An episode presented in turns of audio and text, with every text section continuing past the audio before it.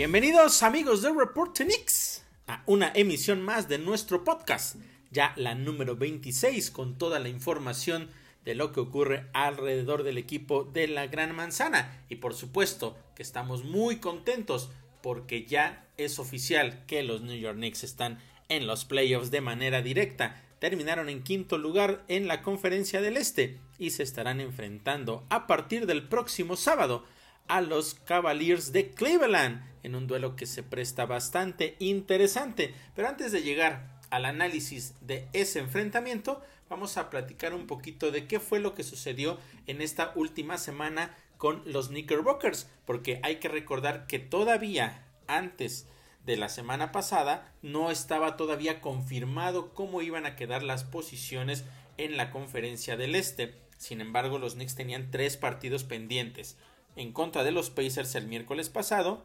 posteriormente el viernes contra los Pelicans y finalmente el partido de ayer en contra también de los Pacers. Sin embargo, no fue necesario que los Knicks jugaran ninguno de estos encuentros para que todo quedara definido. Y es que el martes anterior todo quedó ya listo debido a los resultados que se dieron alrededor de toda la NBA. Se confirmó las dos cosas que yo les mencionaba. Uno, que los Knicks quedaban en quinto lugar en la conferencia del Este y que iban a enfrentar a los Cavaliers que ya estaban asegurando el cuarto lugar. Los Cavaliers todavía estaban peleando previo a, los resultados de ese martes el poder escalar una posición adicional, es decir, quedar en el tercer lugar y eso habría ocasionado que los Knicks terminaran jugando en contra de los 76ers. Sin embargo, no fue de esa manera, quedaron ya las posiciones tal cual las acabo de mencionar y eso también incrementaba un poco eh, la ansiedad, por decirlo de alguna manera, porque hay que recordar que la semana pasada los Knicks jugaron contra los Cavaliers en un duelo que era muy importante precisamente de cara a lo que pudiera darse en la postemporada y bueno, al final sí, como lo decíamos, fue un partido con sabor a playoffs y que también terminó siendo una pequeña previa de lo que vamos a estar seguramente viendo a partir del próximo sábado.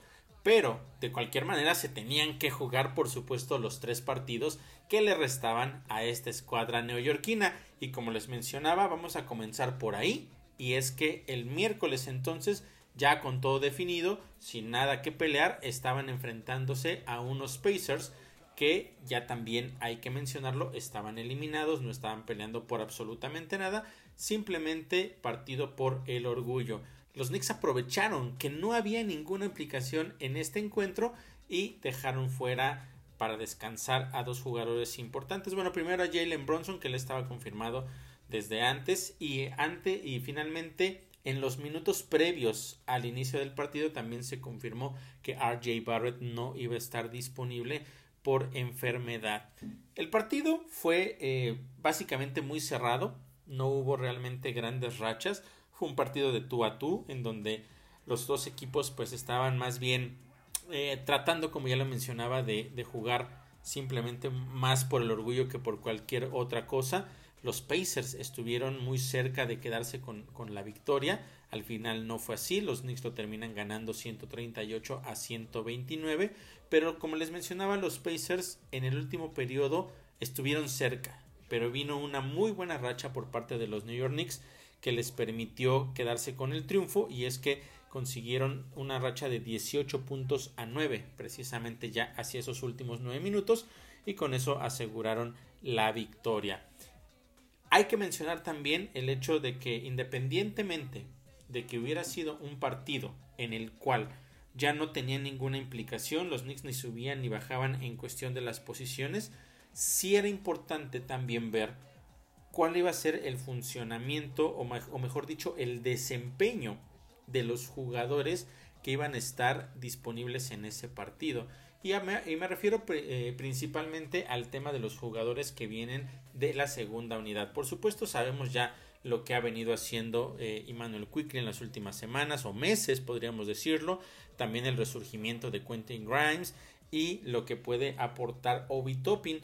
Él principalmente por el hecho de que sabemos la ausencia de Julius Randle y que no, no, está todavía confirmado si es que va a estar disponible para estos primeros partidos de la ronda de playoffs en contra de los Cavaliers. Entonces, quien va a tener más minutos en esa posición va a ser Obi Toppin. Y por supuesto también ver el desarrollo de otros jugadores como ya eh, conocemos eh, como Isaiah Hartenstein, también como el, mismo Jericho Sims cuando se le da la oportunidad o incluso Miles McBride. Y bueno, fue un partido en el cual la verdad es que, eh, como yo les mencionaba, estuvo muy peleado, pero destacamos la actuación de varios jugadores importantes y son precisamente algunos de los que ya les mencionaba. Quickly terminó con 39 puntos, Grimes con 36 y Obi Toppin terminó con 32 puntos. Grandes actuaciones y eso también se convirtió en un tema histórico para la escuadra neoyorquina y es que fue apenas la tercera vez en toda la historia de la franquicia en que tres jugadores terminan con al menos 30 puntos dentro del mismo partido y fue la primera vez desde 1979.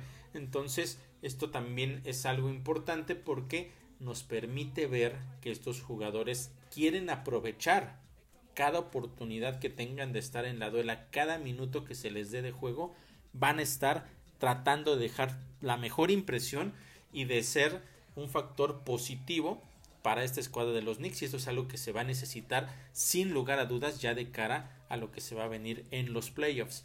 Entonces, gran actuación por parte de ellos, enorme récord también para, para la franquicia, pero había otro jugador que también lo hizo bastante bien.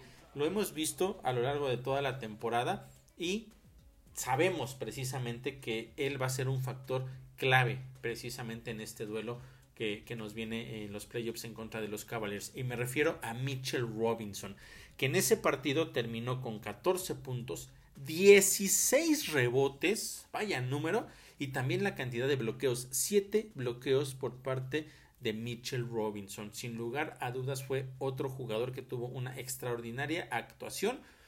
Insisto, independientemente de lo que se podía jugar o no, de las implicaciones que ya no existían, estos jugadores tienen que salir cada uno de los encuentros, aprovechar cada uno de los minutos, porque eso también les va a permitir mantener ese ritmo. Para los Knicks era muy importante que estos jugadores pudieran tener ese rendimiento tomando en cuenta que iba a pasar o que van a pasar prácticamente dos semanas sin un partido que realmente tenga implicaciones serias porque si tomamos en cuenta que su último partido importante fue el del domingo de la semana anterior sería toda, eh, toda la semana pasada más prácticamente esta semana completa porque van a jugar hasta el sábado sin una actividad real de juego. Recordemos que estos primeros días de la semana se va a jugar la ronda de play-in, por lo tanto ninguno de los equipos, de los seis equipos calificados de manera directa en ambas conferencias tiene actividad.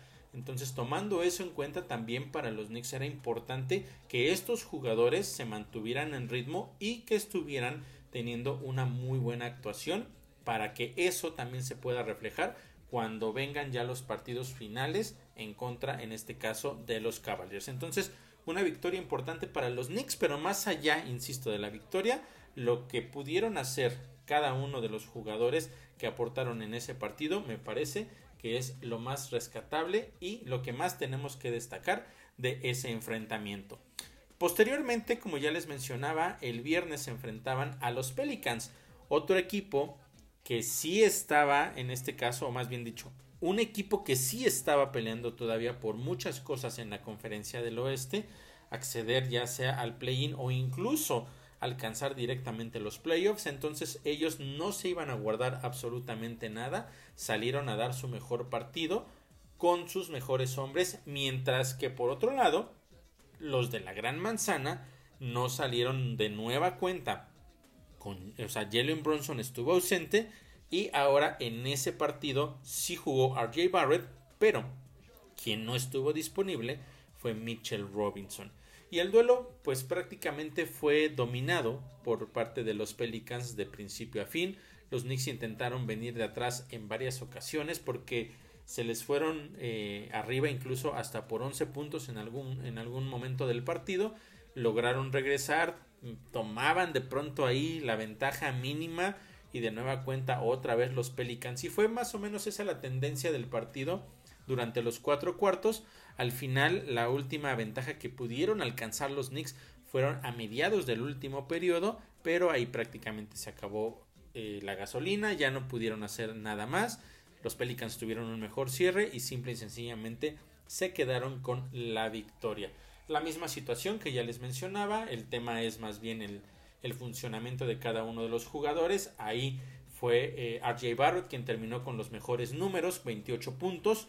Eh, Emmanuel Quickly terminó con 24, fueron los dos mejores jugadores por parte de esta escuadra neoyorquina. Y al final, insisto, el resultado me parece es lo de menos, derrota 105 a 113. Y finalmente, para cerrar ya lo que fue la temporada regular, el partido de ayer en contra de los Pacers. En esta ocasión, el único que no estuvo disponible fue eh, Jalen Brunson. E, esto, eh, obviamente, lo que ya sabemos que la ausencia permanente hasta nuevo aviso por parte de Julius Randle. Pero el resto del equipo estuvo disponible para poder enfrentar este último partido de la temporada en contra de los Pacers en el Madison Square Garden en la celebración del de eh, aprecio hacia los fans. Fue una verdadera fiesta ahí en el Madison Square Garden y el partido también estuvo bastante interesante. La realidad es que los Knicks estuvieron al frente prácticamente durante los tres primeros periodos. Ellos dominaron, por decirlo de alguna manera, esa, esa primera parte o esas tres primeras partes de, del partido. Sin embargo, después hubo pues prácticamente una caída libre en el último periodo, el cual terminaron perdiendo por marcador de 41 a 29 y finalmente también terminaron con la derrota 141 a 136 entonces se quedan con ese triunfo los Pacers en un partido que nos deja algunos aspectos importantes a analizar fue muy diferente al del miércoles anterior porque aquí se vieron eh, mucho más agresivos estos Pacers. Parecía que era un equipo que estaba peleando por mucho más. Incluso hay personas que critican el hecho de que hayan intentado ganar y que terminaran ganando el partido porque para ellos que ya estaban descalificados eso puede significar dentro de los porcentajes de las probabilidades que hay, como saben ustedes en la lotería, que no es como en otros deportes en donde el que termina con el peor récord automáticamente termina adquiriendo la primera selección de draft.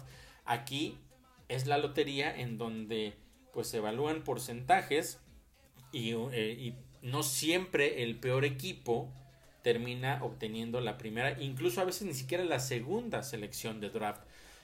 Y en cuestión de este término de posibilidades, el hecho de haber perdido en contra de los Knicks los ponía con la probabilidad de terminar obteniendo la tercera selección de draft y al haber ganado el partido, en realidad ahora van a sus probabilidades están más cerca dentro de la séptima y la novena posición. Entonces, muchos critican esto, muchos critican el hecho de que hayan salido a ganar el partido pensando precisamente en esa situación de cara a lo que se viene en el próximo draft, pero también es un hecho que los jugadores salen a, pues a pelear por el orgullo y muchos de ellos ni siquiera tienen garantizado un lugar, ya no digamos eh, en este equipo, en el equipo de los Pacers para la próxima temporada, sino incluso muchos pudieran estarse jugando mm, eh, un contrato para la siguiente temporada en algún otro equipo. Entonces, también esa es una situación importante que hay que tomar en cuenta y del por qué yo me explico o por qué yo lo veo de esa manera que ellos salieron a jugar eh, con tanta intensidad y cerrar de una manera positiva también por supuesto su temporada y lo que yo les mencionaba que fue muy diferente en este partido en comparación al otro fue la cantidad de triples que estuvieron tirando y no solo tirando sino concretando fue una verdadera lluvia de triples 19 19 por parte de esta escuadra de los Pacers y ese fue uno de los grandes motivos por los cuales terminaron quedándose con esa victoria. Imparable Body Hill, imparable también eh, eh, Hill, el, otro, bueno, uno es Hill y, este, y el otro es Hill. Y, los dos estuvieron realmente imparables detrás del arco y fueron pues el motivo por el cual el partido se inclinó finalmente hacia los Pacers. Que insisto, pues para los Knicks no había mucho ya que, que pelear, pero era importante también esta situación. Eh, quizá lo que podríamos tomar ya concluyendo eh, el análisis de la semana con estas dos derrotas finales que tiene la escuadra de los Knicks, lo que pudiéramos tomar como negativo, por decirlo de alguna manera, es el hecho de no cerrar fuerte y cerrar con victorias. Pero bueno, al final son aspectos que, que yo insisto hay que considerar, los jugadores que estuvieron descansando porque ya no había eh, nada por qué jugar, no había forma de mejorar, ni siquiera tampoco de, de caer en las posiciones. Y era momento también de darle la oportunidad a esos jugadores que muy probablemente se van a necesitar ya en la ronda de playoffs en contra de los Cavaliers. Eso va a ser uno de los aspectos muy importantes. La banca de esta escuadra de los Knicks ha sido un factor a lo largo de toda la temporada y créanme que va a ser muy importante para este próximo partido en contra de la escuadra de los Cavaliers. Pero antes de abordar esa parte de lo que ya se viene para los Knicks, eh, repasemos un poco también qué es lo que terminó sucediendo. No me voy a meter mucho en el análisis, digamos, final de, la temporada porque ya tendremos posibilidad en algún otro podcast de hacer un recuento final. Ahora sí, esperemos que cuando termine la temporada de los Knicks y que logremos ir muy lejos en los playoffs. Posteriormente a eso tendremos un análisis ya más detallado con evaluación de cada uno de los jugadores de qué fue esta temporada. Pero al final los Knicks terminan con un récord de 47 ganados y 35 perdidos. Este es el, eh, el mejor récord desde la temporada 2012. Estamos hablando de 10 años, 10 años en los que no tuvieron un récord similar a este. En aquella ocasión, eh, los Knicks terminaron con una marca de 54 ganados y 28 perdidos. Y es la segunda, la segunda mejor marca en 22 años. Eso nos habla de lo bien que se ha trabajado y quizá para muchos sea una temporada sorpresiva o un récord sorpresivo. Eh, sí se esperaba, por supuesto, una mejora por parte de esta escuadra de la Gran Manzana con la llegada de Jalen Bronson, pero quizá no todos esperaban que hubiera un, eh, un incremento de esta manera, ¿no? O sea, no pensaban, muchos ponían a los Knicks, por decirlo de alguna forma, peleando por una posición en el play-in y no asegurando una, una posición directa en los playoffs. Tomando eso en cuenta, pues para muchos sí podría ser una temporada sorpresiva para los Knicks. Al final es una muy buena temporada y que vamos a ver hasta dónde puede llegar porque lo hemos hablado. Este equipo ha tenido momentos muy buenos, muy brillantes, pero también ha tenido unas bajas importantes en varios lapsos de toda la temporada. Ha, habido jugadores que han sido mucho más constantes que otros y eso también puede ser un factor importante que termine impactando el resultado final en lo que vamos a ver en los playoffs. Y también hay que recordar un poco el hecho de que esta escuadra de los Knicks hace dos años terminó en, la cuarta posición con un equipo eh, también bastante interesante pero terminó siendo eliminada en la primera ronda cuatro juegos a uno por los, por los Hawks. Entonces, antes de tratar o de querer ilusionarnos por lo que pueda llegar a suceder, es importante eh, poner las cosas sobre la mesa, estar tranquilos y entender que lo que se viene para esta escuadra neoyorquina no es nada fácil. Este equipo de los Cavaliers es muy peligroso, lo ha demostrado a lo largo de toda la temporada, le ha hecho mucho daño a los Knicks y hay que tomar las cosas con mucha calma y hay que tomar las decisiones adecuadas, no solo en el caso de Tom Thibodeau al momento de, de decidir qué jugadores entran y en qué momento entran, sino también por parte de cada uno de los jugadores de tratar de tomar las mejores decisiones dentro de la duela. Va a ser una, una serie, me parece muy interesante. Creo yo que va a ser la serie más pareja dentro de la conferencia del Este por lo menos porque es lo que nos han demostrado también estos equipos a lo largo de la, de la temporada. Se enfrentaron en tres ocasiones, en cuatro ocasiones, perdón. Tres victorias para los Knicks, una para los Cavaliers.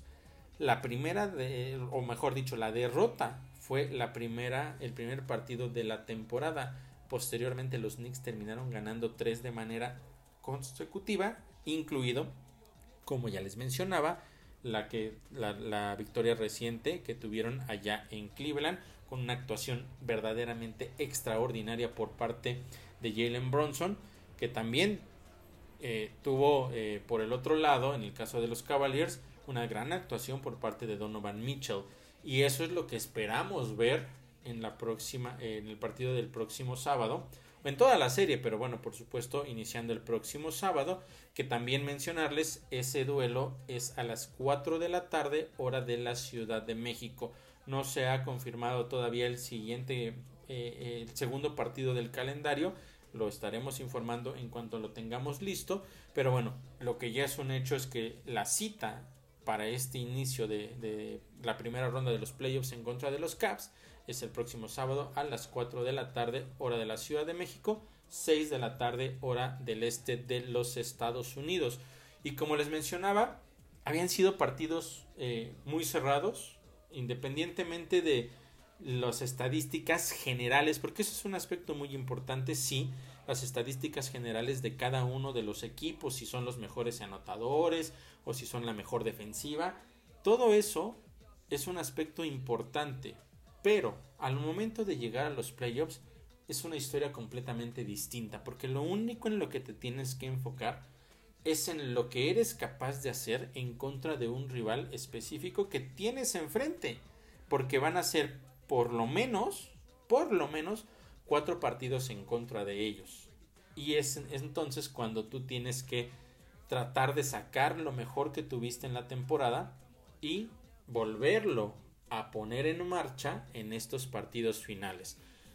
Sí, eh, esta parte que yo les mencionaba de no hay que entrar en excesos de confianza porque en efecto sí, los Knicks ganaron la serie en la temporada, pero esta es una historia completamente diferente y no puede haber excesos de confianza porque las cosas se pueden salir de control.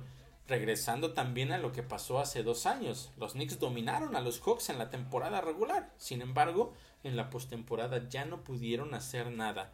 Ojo con estas situaciones. Los Knicks tienen que salir concentrados, los jugadores tienen que salir no solo a dejar todo en la duela, ni a tomar las, eh, ni, ni, a tratar de conseguir las, la mayor cantidad de puntos, sino a tomar las mejores decisiones. Y una cosa muy importante que yo ya les había mencionado a lo largo de la temporada, saber leer los momentos de juego, tanto Tom Thibodeau para entender en qué momento tiene que hacer los cambios o pedir incluso un tiempo fuera que cambie completamente el ritmo del partido y los jugadores tienen que ser conscientes de que cada una de sus decisiones puede terminar afectando dentro de, eh, de la serie. Y aquí podemos hablar de las faltas técnicas que, que, que ya sabemos que hemos mencionado eh, por parte de Julius Randle, las pérdidas de balón también de él. Eso tiene que desaparecer o te tiene que disminuir. Bueno, los técnicos definitivamente se tienen que desaparecer sin lugar a dudas las pérdidas de balón, los errores mentales se tienen que disminuir por lo menos al mínimo. Otro jugador que en los últimos partidos no ha tenido la cabeza eh, en su lugar, ha perdido un poco el, feeling del partido. Ha sido Josh Hart que en los últimos tres partidos le, marcaron dos faltas técnicas, incluso en el del domingo pasado terminó siendo expulsado. Eso es algo que no puede suceder porque Josh Hart es un jugador que ha sido clave desde su llegada al equipo de la Gran Manzana después de la fecha límite de cambios y es un jugador que va a ser necesitado, lo van a necesitar los Knicks.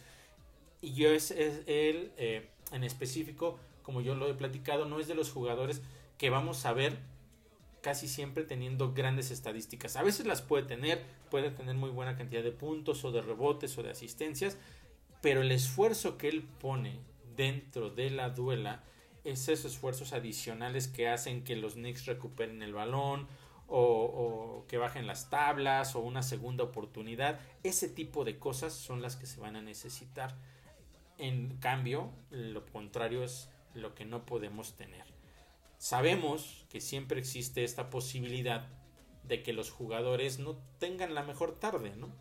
Que los tiros no les estén cayendo y eso es algo completamente normal pero tendrán que entender también que si no es su día tirando, puede ser su día defendiendo, puede ser su día bloqueando, puede ser su día bajando los rebotes o poniendo balón o poniendo asistencias para que sus demás compañeros anoten. Entonces, aquí todo eso que aprendimos a lo largo de la temporada, toda esa comunicación, toda esa química que se logró obtener, es el momento de ponerla en marcha. No hay más. Es ganar o morir ganas cuatro partidos o te vas a casa. El primero entonces el próximo sábado. Y, como les decía, en cuestión de estadísticas, eh, hay que inclinarnos más a lo que sucedió en los enfrentamientos entre estos dos equipos a lo largo de la temporada. Y por ejemplo, revisemos estadística por estadística, por supuesto las más importantes. Los Knicks, en promedio, todos estos son los promedios de temporada en enfrentamientos, en los cuatro enfrentamientos entre ellos dos. En puntos, los Knicks ganaron 104 a 105. Muy reducida realmente esta distancia. Estamos hablando de dos posiciones. Dos posiciones y eso nos indica que la tendencia es que sean duelos cerrados y que puedan ir para cualquiera de los dos lados dependiendo de quién lo haga mejor a lo largo del partido y en específico en el cierre de los mismos. La batalla por los rebotes ahí sí fue un poco más inclinada hacia los de la Gran Manzana, 47 contra 39 en promedio por la temporada, pero las asistencias están hacia el lado de los de Cleveland que tuvieron 28 contra 23 y después nos vamos a estadísticas como los robos donde estuvieron muy parejos los Knicks 6 y los, eh, los Cavs 5 bloqueos, los Knicks, eh, fíjense curiosamente, a pesar de tener a Mitchell Robinson, uno de los mejores cubriendo la pintura, solo tres en promedio, mientras que los, eh, eh, mientras que los Caps tuvieron seis. Y aquí también hay que mencionar el hecho de que hay jugadores importantes del lado de los Caps que pueden terminar haciendo muchísimo daño. Estoy hablando de principalmente Jared Allen, pero también Ivan Mobley. Son dos jugadores que en la pintura son peligrosísimos y van a ser dos de los cuales hay que tener muchísimo cuidado a partir del próximo sábado. Pérdidas de balón también están muy parejos. En promedio son 14 para los Knicks y 13 para los eh, Cavaliers. Promedio de efectividad en tiros de campo 48 para los Knicks, 44 para los Cavaliers. Prácticamente igual. Y en donde sí están exactamente iguales es en el promedio de efectividad en tiros de 3, ambos con un 39%. Vaya situación, vaya eh, duelo tan parejo que está también en la parte numérica y como yo les decía se puede inclinar hacia cualquiera de los dos lados. Por parte de los Knicks ya saben que Donovan Mitchell es un jugador prácticamente imparable Solamente en esos cuatro partidos en contra de los de la Gran Manzana, 32 puntos de promedio, 7 rebotes y 5 asistencias, mientras que Darius Garland, otro jugador que ha sido muy importante, 20 puntos, 3 rebotes y 6 asistencias. Pero ya les decía que no son los únicos en los que hay que enfocarnos. La protección de la pintura por parte de Jared Allen es un tema muy complicado, no va a ser tan fácil para los Knicks penetrar y otro jugador que también lo hace muy bien ahí en la pintura es Ivan Mobley. Él no solo en la parte defensiva, sino también en el aspecto ofensivo. Son básicamente los cuatro jugadores eh, o los cuatro pilares de esta escuadra de los Cavaliers sobre los cuales hay que estar muy al pendiente, pero por supuesto tienen otros jugadores que pueden alzar la mano en cualquier momento. Otros aspectos importantes a mencionar. Puntos en la pintura. Los Knicks a lo largo de la temporada tuvieron un promedio de 53 puntos y los, eh, los, los Cavaliers de Cleveland solamente 42. Podría contrastar un poco con lo que les acabo de mencionar de lo complicado que puede ser estar en la pintura, pero ojo, estos números, insisto, reflejan lo que sucedió esta temporada entre ellos. Y esto también entonces implica hacer la aclaración de que en dos de los encuentros no estuvo disponible Jared Allen. Ahí es donde, por donde pasan esos detalles importantes. Hasta el momento todo parece indicar que por parte de Cleveland van a tener equipo completo. Los Knicks, la única duda podría ser en este caso la situación de Julius Rundle, que es un jugador que sí hay que mencionarlo, aporta muchísimo en la parte de los rebotes. Entonces, ojo con esa situación, ya veremos cómo se va dando este, este movimiento, si es que puede regresar o no eh, Julius Randle y también en qué nivel regresaría para poder enfrentar a un equipo tan poderoso en la pintura como es esta escuadra de los Cavaliers de Cleveland. Puntos en segundas oportunidades. Los Knicks han tenido en promedio 15 en contra de, 7 de, solamente 7 de Cleveland. En rompimientos rápidos, 14 puntos contra 15 a favor de Cleveland en este caso. Se pueden dar cuenta que no son eh, números muy altos y es que son dos equipos que en realidad no corren tanto el balón, tratan de tener sus ofensivas de media duela principalmente. Y eso a pesar, por ejemplo, en el caso de Cleveland, de tener dos jugadores explosivos y súper rápidos, como es el caso de Donovan Mitchell y Darius Garland. Pero al final del día, su estrategia de juego es una muy diferente. Balones eh, o puntos provenientes de las pérdidas de su rival, los Knicks en promedio 15 y Cleveland en promedio 18.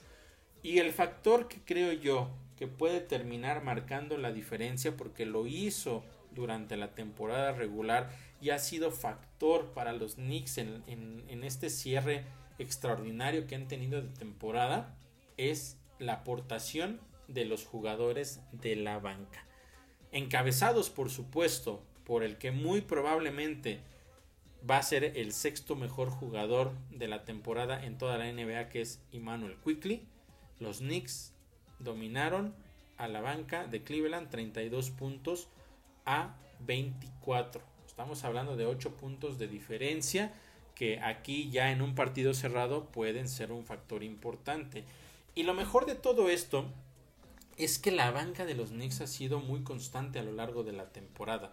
Porque, o, sea, no olvidemos que Emmanuel Quickly ha tenido también partidos como titular y lo ha hecho bastante bien.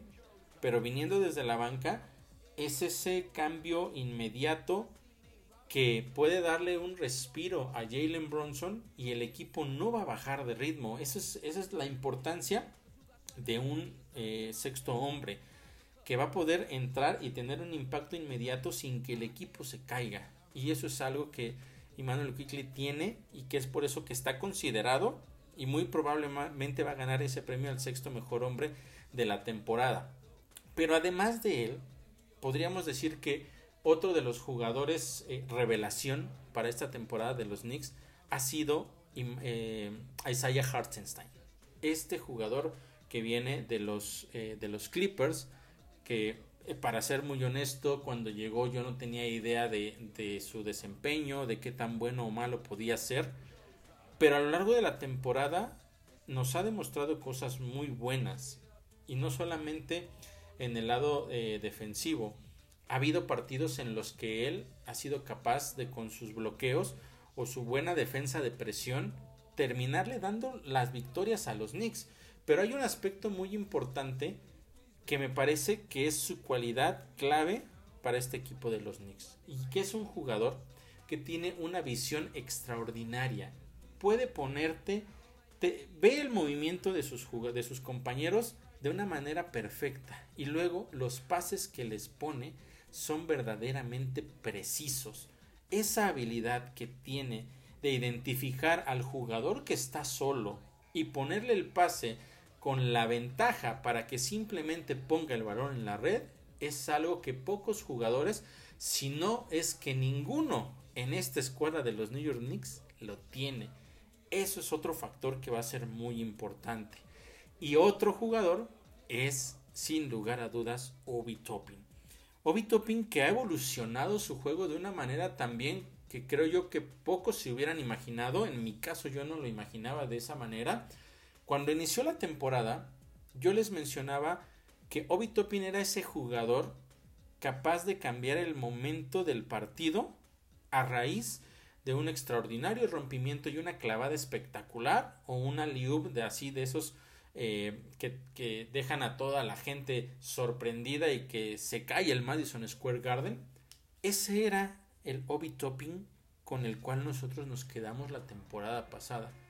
Pero su juego ha evolucionado de diferentes maneras, porque, para ser honestos, esta temporada no lo vimos con tantas clavadas espectaculares como lo vimos la temporada pasada. De hecho, creo que serían contadas las clavadas realmente espectaculares que nos regaló comparado con las, la calidad de clavadas que vimos la temporada pasada.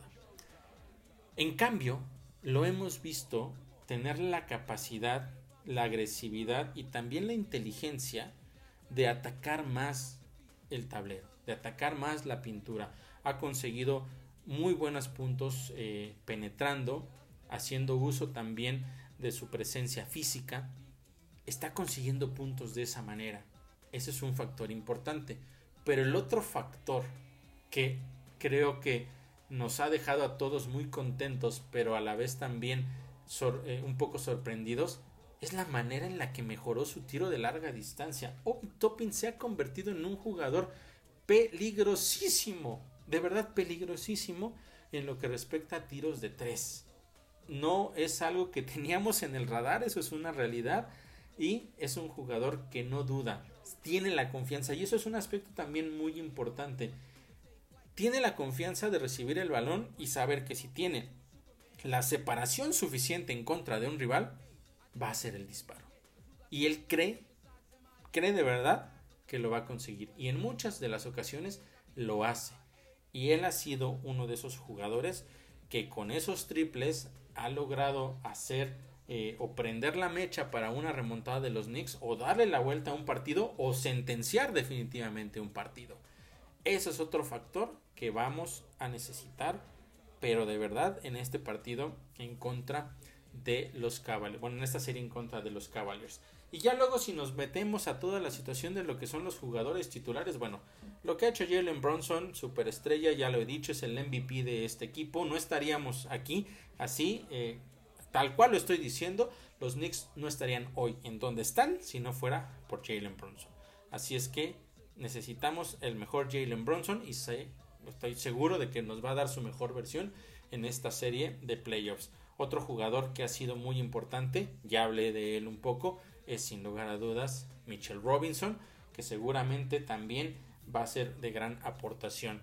Hay que esperar a ver qué sucede con Julius Randle, pero eh, tendremos que tenerlo en su mejor versión, porque sabemos que Julius Randle tiene momentos brillantes, momentos en donde puede ser de verdad eh, un jugador que puede ganarte los partidos y ser el motivo por el cual avanzas o no avanzas en una serie de playoffs, pero hay otros motivos, otros partidos en los que de verdad eh, a uno le dan ganas de decir, si, ni siquiera lo mandes a la manca, mándalo ya directo al vestidor porque de verdad le está haciendo mucho daño a esta escuadra de los Knicks. Necesitamos la mejor versión de Julius Randle en cuanto esté disponible, porque independientemente de lo que suceda, sabemos que él va a estar en la duela porque esa es la predilección de Tom Thibodeau. Entonces, necesitamos su mejor versión. Quentin Grimes. Quentin Grimes es un jugador que ha de verdad también incrementado sus cualidades de la temporada pasada a esta. Porque antes lo veíamos solamente como un jugador que podía defender bien y que te podía aportar en triples. Ahora Quentin Grimes es un jugador que es capaz de generar sus propias oportunidades. ¿De qué estoy hablando con esto? que no necesita eh, estar solo y recibir el balón solo para conseguir puntos, sino que él es capaz de crear esas oportunidades, esa, esa separación o incluso a veces termina haciendo grandes coladas y, definiendo abajo del aro, incluso en algunas ocasiones con clavadas que han terminado siendo realmente espectaculares. Ese es otro factor. Quentin Grimes está, sabemos que tiene poco tiempo en la NBA, pero está sin lugar a dudas en el mejor momento de su carrera y qué bueno que lo está teniendo precisamente en este instante en el cual los Knicks van de cara a la postemporada. Me falta uno. Me falta un jugador. Y es RJ Barrett. Yo he hablado de RJ Barrett previamente también en estos podcasts. Y a mí me preocupa RJ Barrett. Porque es un jugador que parece que tiene mucho talento pero a veces parece que no sabe explotarlo. Algunas personas dicen que se debe a que todavía tiene 22 años y que no ha alcanzado su techo y que hay que darle más tiempo para que lo alcance. Pero ya son más de cuatro años de RJ Barrett en el equipo. Desde que él llegó se le ha visto como un jugador que va a ser clave para los Knicks en, el futuro, no solo en, la temporada presente. Y por eso se le dio ese contrato, ese gran contrato que se le dio más de, de más de 120 millones de dólares. Y todavía no termina de confirmar que vale ese contrato, que va a ser ese jugador importante en los momentos clave. Porque lo hemos visto en momentos en los que no está Julius Randle y tampoco está eh, Jalen Bronson, incluso que no está tampoco Emmanuel Quickly, y cuando él debería de estar cargando el peso del equipo y ser ese jugador que le dé los triunfos a los Knicks, y parece que no, no existe, no está pesando en los momentos clave. ¿Ha tenido buenas actuaciones a lo largo de la temporada? Sí, no lo podemos negar. Ha tenido momentos brillantes, pero él es uno de los jugadores de los que no esperas o de los que no puedes permitir que tenga tantos altibajos. Él debe ser uno de esos jugadores constantes en la parte alta, porque es por lo que estás apostando como institución, es por eso que le estás pagando lo que le estás pagando. Y el hecho de que después de que recibiera ese contrato, inmediatamente en esta temporada no lo haya conseguido, me parece que sí es un foco de alarma para ver qué es lo que se va a hacer con él y, y vamos a ver entonces qué va a pasar. ¿Qué va a pasar si es que puede estar a la altura del duelo que se viene en contra de los Cavaliers? Porque esto puede ser un parteaguas en su carrera. Es el mejor momento del equipo en todo el tiempo que él ha estado aquí. Y sí, hay otros jugadores que son más importantes, pero son más importantes porque él no ha llegado a ese nivel. No es porque los otros jugadores simple y sencillamente hayan llegado de inmediato y hayan dominado, sino porque llegaron y demostraron desde el día uno lo que podían hacer.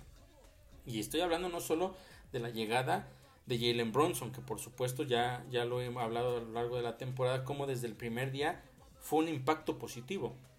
Me refiero a sus propios compañeros que han estado con él prácticamente desde el inicio. Estoy hablando de, por ejemplo, un Mitchell Robinson que ha incrementado su nivel. Y Manuel Quickly, por supuesto, que lo ha incrementado con base en, el rol que tiene. Hoy me parece que si RJ Barrett no tiene la capacidad de pesar en estos duelos, va a terminar saliendo muy rápido para que precisamente quien tome su lugar sea Emmanuel Quickly. Y eso no sería nada bueno para él de cara a lo que puede venir a futuro. Es el momento para que RJ Barrett cambie completamente su chip, entienda que es el momento en el cual tiene que pesar para esta escuadra y esperemos que así lo haga. Porque para poderle ganar a un equipo como el de Cleveland, se lo ha hecho en tres ocasiones esta temporada, pero necesitas que la mayoría de tus jugadores, si no es que todos, jueguen prácticamente a su máximo nivel. Porque si el partido previo, el cuarto de la temporada, el de hace apenas unas semanas, fue un partidazo, fue un partido que terminaron ganando muy bien los Knicks, pero también hay que entender que fue un partido brillante. Brillante, en verdad, de Jalen Bronson. Y si por algún motivo ningún jugador puede tener un partido tan brillante, y en cambio sí lo puede tener Donovan Mitchell porque sabemos sus cualidades, entonces las cosas se van a complicar. Los Knicks necesitan la mejor versión de cada uno de sus jugadores. Y ya veremos si es que eso puede suceder o no. Pero bueno, hasta aquí, hasta aquí por el podcast de hoy. Me parece que les he dejado un panorama mucho más claro de lo que se viene para esta postemporada. Como ya les mencionaba, entonces, pues les reitero, arranca el próximo sábado, 4 de la tarde, Ciudad de México, 6 de la tarde, hora del este de los Estados Unidos, de visita en contra de los Cavaliers en una serie a ganar 4 de 7. Y ya después, ya después iremos viendo, ya después iremos viendo cómo se va desarrollando toda esta situación para los Knicks. Por supuesto, desear la mejor suerte es eh, muy importante. Este es un paso muy importante porque los Knicks están accediendo a sus segundos playoffs en las últimas tres temporadas. Eso habla de que el trabajo que se está haciendo ha sido bastante bueno. Y también, quizás sea un tema menor, pero en cuestión de la situación de lo que ocurre con el equipo, el momento en general de la franquicia y las decisiones que a veces se pueden llegar a tomar o no, ganar esta serie en contra de los Cavaliers también sería muy importante, porque hay que recordar que previo al arranque de la temporada se hablaba mucho de que iba a llegar Donovan Mitchell a los Knicks y que se iban a ir jugadores eh, importantes, aparte de, de, una gran cantidad de series de selecciones, perdón, de primera ronda, que por ahí se, habla, se barajeaban los nombres de RJ Barrett, de Obi Toppin, de Emmanuel Quickly, de Quentin Grimes, que pudieran haber salido. Al final nada de eso se hizo, se va a los, a los Cavaliers. Entonces, ganar la serie en contra de Cleveland sería una victoria adicional para los Knicks de decir, tomamos la decisión correcta durante la temporada baja y hoy estamos más arriba de lo que pudimos estar a lo mejor con un jugador como él. Puede parecer nada, pero en cuestión también de lo que eh, de ese ambiente interno, no solo de los jugadores, sino de la franquicia en general, el decir tomamos la decisión correcta, eso sería también un gran avance de cara a lo que viene la siguiente temporada, porque también estamos hablando de que tendremos que esperar dependiendo de hasta dónde lleguen los Knicks este año, si es que vienen más jugadores a reforzar a este equipo o no. Pero bueno, eso ya son cosas que, como les decía, estaremos hablando más adelante, no, no nos adelantemos. Los Knicks han tenido una extraordinaria temporada, son quintos en la conferencia del Este, se van a enfrentar a un gran rival, que son los eh, Cleveland Cavaliers, a partir del próximo sábado, y yo estaré aquí el próximo lunes para platicarles cómo fue ese primer enfrentamiento. Y ya veremos cuál es el siguiente partido, o más bien qué fecha es el siguiente partido, podría ser el, eh, el mismo lunes siguiente, o tal vez el martes, ya la NBA lo estará definiendo, pero por supuesto de todo eso les estaré practicando en nuestra próxima emisión de este podcast la próxima semana. Muchísimas gracias entonces por haberme acompañado aquí en una emisión más de nuestro podcast de Reportenix.